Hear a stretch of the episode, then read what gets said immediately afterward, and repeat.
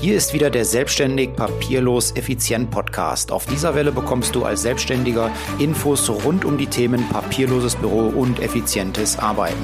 Und weil ich der Kümmerer für Zeit- und Geldersparnis bin, bekommst du hin und wieder auch mal einen Insider-Tipp zu privaten und betrieblichen Versicherungsfragen.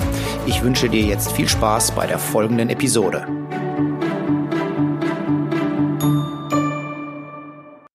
Hallo, in diesem Podcast geht es um das Thema Notfallplanung für Selbstständige. Ich bin der Meinung, jeder Selbstständige in Deutschland sollte einen Notfallplan haben, und zwar für den Fall, dass er dauerhaft handlungsunfähig ist, sei es aufgrund einer Krankheit oder eines Unfalls. Denn ein solcher Plan sichert die Existenz der Firma, der Familie und der Mitarbeiter.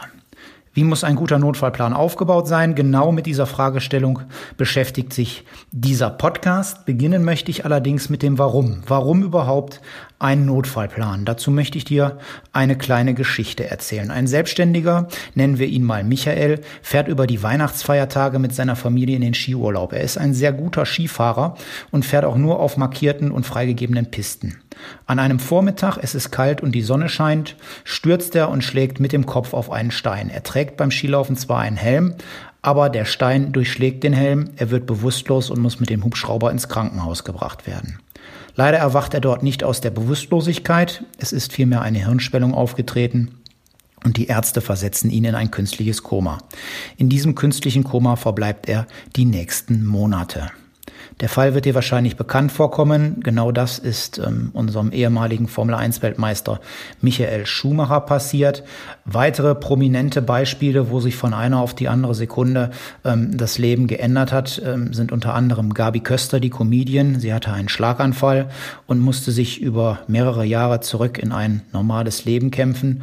Oder auch die Sportmoderatorin Monika Lierhaus. Ähm, sie hat sich einer Operation am Kopf unterzogen. Es musste ein Aneurysma entfernt entfernt werden. Die Operation ist nicht ganz glatt gelaufen und auch sie hat mehrere Jahre gebraucht, um wieder ein halbwegs selbstbestimmtes Leben führen zu können.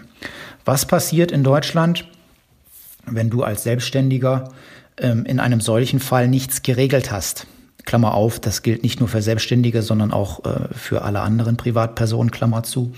Wenn du nichts geregelt hast, wird in einem solchen Fall, wo du dauerhaft handlungsunfähig bist, das zuständige Amtsgericht einen gerichtlichen Betreuer bestellen, der deine Geschäfte übernimmt. Das kann ein Familienangehöriger sein, muss es aber nicht. Das kann genauso gut ein externer Berufsbetreuer sein. Die Chancen dafür stehen ungefähr bei 50-50. Die Fragestellung ist nun, für, für dich als Selbstständigen, äh, kennt sich denn der gerichtlich bestellte Betreuer, sei es ein Familienangehöriger oder noch schlimmer ein externer, überhaupt in deiner Firma aus? Tut er das nämlich nicht, ist die, äh, deine Firma extrem gefährdet. Ja, wenn er sich nicht in deiner Firma auskommt, äh, auskennt, wird sie in Schwierigkeiten geraten. Wenn es der Firma schlecht geht, geht es den Mitarbeitern schlecht, deren Familien geht es schlecht und auch deiner Familie wird es dadurch schlecht gehen. Deswegen das Thema Notfallplanung, absoluter Existenzschutz. Existenzschutz für deine Firma, für deine Mitarbeiter und für deine Familie. Stell dir doch mal folgende Fragen. Was, wenn dir das passiert, was dem Michael Schumacher passiert ist? Was würde dann mit deiner Firma, mit deiner Familie, mit deinen Mitarbeitern passieren? Wer leitet deine Firma? Kann deine Firma überhaupt ohne dich weiterlaufen? Oder bist du derjenige, der das ganze Know-how im Kopf gesammelt hat? Wenn du schon einen Schritt weiter geplant hast und äh, vielleicht schon jemanden für einen solchen Fall bevollmächtigt hast mit einer Vorsorge- oder Unternehmervollmacht, Hast du ihm denn einen Plan erstellt, damit er überhaupt weiß, was zu tun ist? Damit er weiß, was in deiner Firma abgeht und was, äh, was wichtig ist? Du solltest auf jeden Fall einen Notfallplan haben, denn dieser Notfallplan schützt Existenzen, der schützt die Existenz, ich sage das nochmal, weil es so wichtig ist, deiner Firma, damit dann auch ähm, im Zweifel deiner Kunden, ja, die du wirst ja mit Sicherheit äh, etwas machen, was deinen Kunden weiterhilft und wenn es deine Firma nicht mehr gibt, dann haben die vielleicht auch ein Problem, ja. Wie gesagt, es schützt die Existenz deiner Firma, deiner Familie und deiner Mitarbeiter.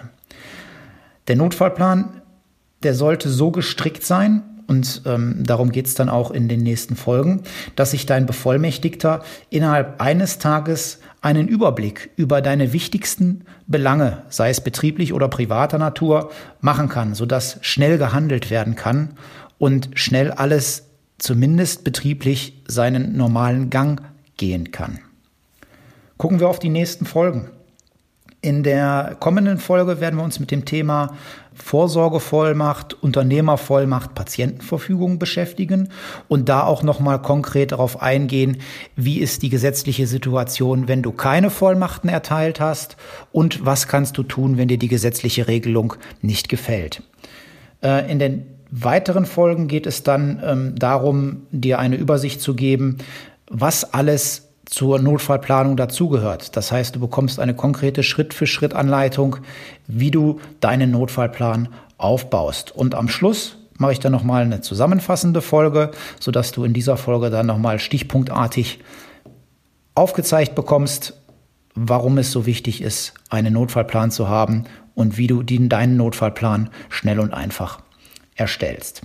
So, das war's für die heutige Episode. Nochmal kurz in der Zusammenfassung.